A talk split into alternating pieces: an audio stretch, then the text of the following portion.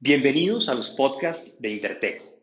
Recuerde que todos los videos asociados a nuestros podcasts, en donde se encuentran imágenes que explican más los contenidos, los encontrará en nuestro canal de YouTube buscando la palabra Intertech.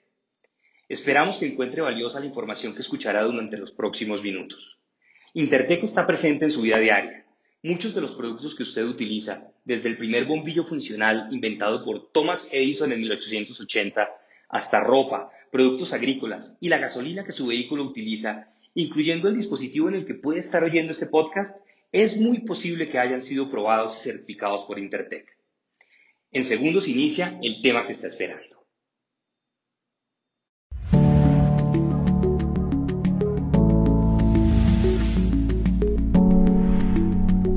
Hola, muy buenos días a todos. Gracias por su participación y asistencia en este webinar que vamos a estar impartiendo el día de hoy yo en conjunto con mi compañera Lupita Rogelio.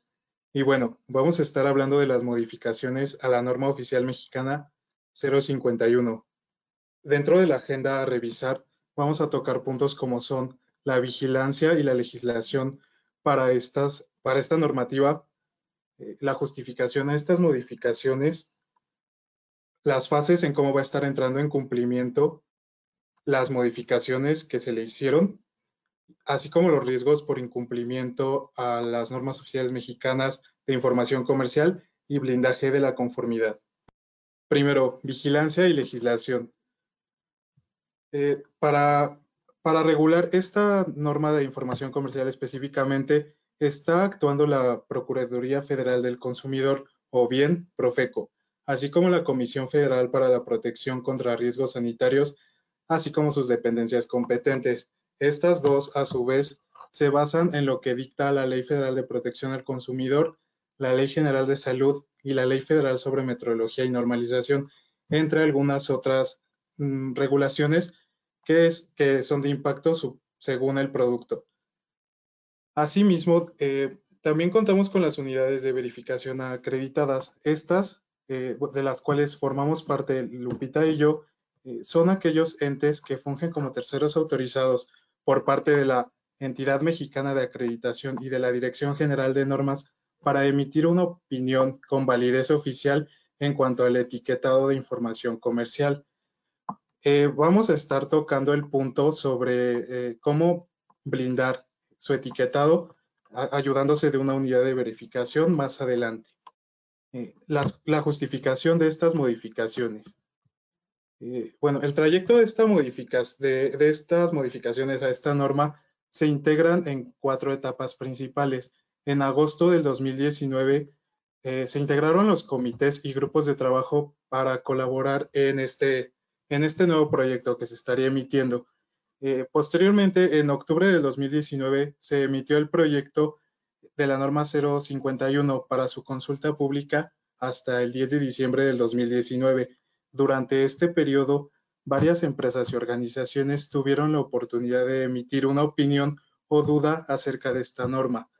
Posterior a esto, una vez revisadas cada una de las opiniones y sugerencias, se aprueba la modificación a la norma en enero del 2020, para finalizar publicándola como norma oficial mexicana en marzo de 2020 en el Diario Oficial de la Federación.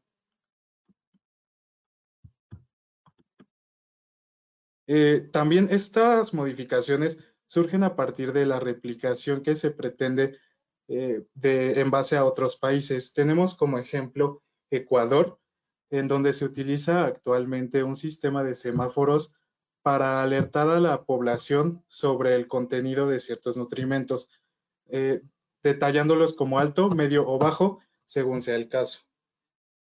O tenemos también el caso que existe en Chile, Perú y Uruguay, en el que ya se están utilizando los octágonos que se pretenden utilizar en México a partir de octubre. Estos métodos han sido muy agresivos, pero han tenido un muy buen impacto según encuestas que hicieron ciertas organizaciones en aquellos países. Es de ahí donde surge la idea de implementar la misma legislación en México. Y bueno, otras de las causas por las que surgen estos cambios es que el etiquetado que tenemos actualmente consta de iconos que son información numérica. eh, a, la mayoría de la población se nos dificulta probablemente leer un dato numérico, un porcentaje, etcétera. Entonces, lo que pretende esta norma es dejar de utilizar datos numéricos y hacerlos en textos, pasando de ser un medio de información a un medio de advertencia. Asimismo, y no menos importante, es que se busca combatir la obesidad en México, principalmente en la población infantil. Esto debido a que, según estudios realizados por el Instituto Nacional de Salud y Nutrición, arriba del 70% de la población en México presenta obesidad y sobrepeso. Con, este, con estas modificaciones se busca eh, que educar a la población desde temprana edad para seleccionar de mejor manera sus alimentos. Y también, asimismo, eh, estos, estos problemas de obesidad y sobrepeso eh, generan enfermedades coronarias, así como diabetes. Ahorita planteándolo como estamos en este momento del COVID, es de gran importancia, ya que si, si bien sabemos que la diabetes es un factor que puede elevar o potenciar el riesgo de, de, obtener esta enfermedad. Entonces, cuidando nuestro peso, estamos cuidándonos también de otras enfermedades. Las fases de cumplimiento. En esta norma se plantean principalmente tres fases explícitas de cumplimiento, las cuales van a entrar en vigor a partir del 1 de octubre de 2020. La primera fase eh, consta en que únicamente van a estar entrando en vigor los octágonos que hemos visto en todos lados, en donde nos mencionan exceso de sodio, exceso de calorías, exceso de grasas trans, etcétera, así como leyendas referentes a edulcorantes y cafeína, en el caso de que los productos lo contengan. Ahora bien, para cumplir con esta información desde el primero de octubre hasta el primero de abril, se puede utilizar, hasta el 1 de abril del 2021, disculpen, se puede utilizar el uso de calcomanías para cubrir la información con la cual no estemos en cumplimiento o poner la información que nos haga falta, que en este caso va a ser el sistema de etiquetado frontal. Posteriormente, ya el 1 de abril del 2021, entra en vigor el resto de la información presentada en la norma, a excepción del punto 4.5.3 y la tabla 6.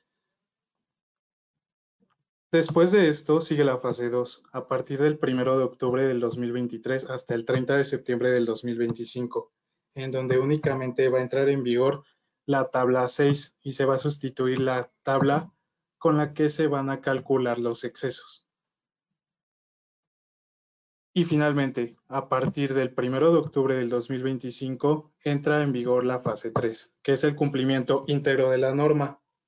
Durante estas fases, a los 180 días naturales después de su implementación, el gobierno va a estar emitiendo ciertas revisiones sobre estas implementaciones para determinar el éxito que ha tenido cada una de ellas.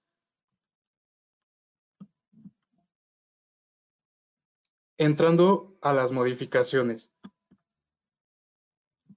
Antes, antes que nada, es muy importante saber que hay alimentos que no necesitan cumplir con el etiquetado de acuerdo a la norma 051.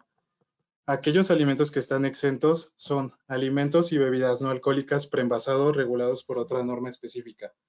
Y además, esta norma no debe hacer referencia a la 051 o bien debe excluirla tácitamente así como los productos a granel o productos envasados en punto de venta, y aquellos que determine la, autoridad competente. En esta nueva eh, norma, por así llamarle, se, se dan nuevas definiciones, como son azúcares libres, azúcares añadidos, edulcorantes, aquí haciendo un poco de hincapié en que los edulcorantes naturales y los edulcorantes artificiales van a ser tratados de la misma manera en caso de que sus productos los contengan. Las grasas trans, el medio de cobertura del producto, un nutrimento crítico, que son aquellos que se van a estar declarando en los octágonos. Hablemos de calorías, grasa saturada, grasas trans, azúcares y sodio. Productos de imitación, sello, que es como se va a estar llamando cada uno de los octágonos, y el sistema de etiquetado frontal, que es como se va a llamar ya una vez colocado en la parte frontal del producto cada uno de los sellos correspondientes. Dentro de estas definiciones hay tres en las cuales me gustaría hacer un poco más de hincapié, como son los azúcares. Eh, estos son todos y cada uno de los monosacáridos y disacáridos presentes en el alimento, tanto los añadidos como los naturalmente presentes. Ahora bien, los azúcares añadidos son azúcares libres agregados durante la elaboración industrial del producto. Y para entender qué es un azúcar libre, eh, es necesario también saber qué es un azúcar añadido, ya que un azúcar libre es todo aquel monosacárido y disacárido disponible, excluyendo a los polisacáridos añadidos por el fabricante, más los azúcares presentes naturalmente en la miel, jarabes, jugos de frutas y hortalizas, siempre y cuando estos últimos se usen para endulzar otro producto. Otras de las modificaciones importantes a esta norma es la manera en cómo se va a estar calculando la energía. Anteriormente solamente se tomaban en cuenta los hidratos de carbono disponibles, las proteínas y las grasas totales. Ahora, en cambio, también se va a estar tomando en cuenta el alcohol, específicamente hablando de etanol, los polioles, eritritol, alulosa y tagatosa. Estos últimos, que están marcados con un asterisco, no deben calcularse dentro de los hidratos de carbono disponibles, ya que aportan un contenido energético diferente al de los carbohidratos. Y bueno, asimismo, también cambia la tabla nutrimental. Anteriormente no nos pedían presentar obligatoriamente en la tabla el contenido de grasas trans ni el contenido de azúcares añadidos ahora ya va a ser mandatorio estos dos, así como presentar la energía que, em, aporta el envase completo y se debe presentar ah, forzosamente en una porción de 100 gramos a deseo de que se requiera también presentar en, un, en una porción diferente a esta, adicional. También cambia la lista de ingredientes. Ahora tendríamos que estar enlistando entre paréntesis y agrupando los azúcares añadidos al producto, así como la declaración de alérgenos y la posible presencia de algunos dependiendo cómo se manufacture el producto. Ahora, también va a haber alimentos que están exceptuados de declarar una tabla nutrimental. Estos son, por ejemplo, aquellos productos que son un solo ingrediente, hierbas, especias o mezclas de ellas, extractos de café o granos de café entero. Estos siempre y cuando sean, eh, sean solamente este producto y no contenga algún ingrediente añadido que no sea, por ejemplo, aromas. Infusiones de hierbas, té descafeinado o no, también que no contengan ningún ingrediente añadido. Vinagres fermentados, agua para consumo humano y agua mineral así como los productos cuya superficie principal de exhibición sea inferior a 78 centímetros cuadrados.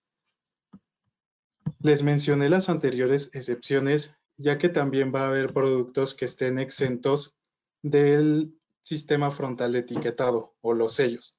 Estos son los productos antes mencionados, que están exentos de la declaración nutrimental, así como las fórmulas para lactantes y las fórmulas de continuación, incluyendo aquellas que sean destinadas a infantes con necesidades nutricionales especiales.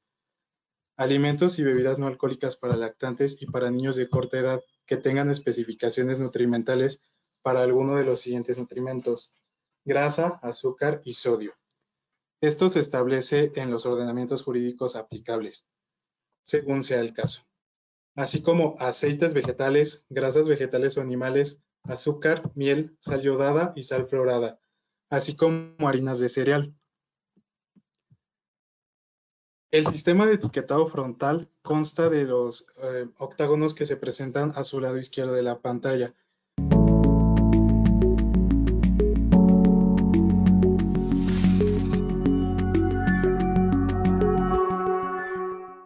Escuchando la siguiente parte de este podcast.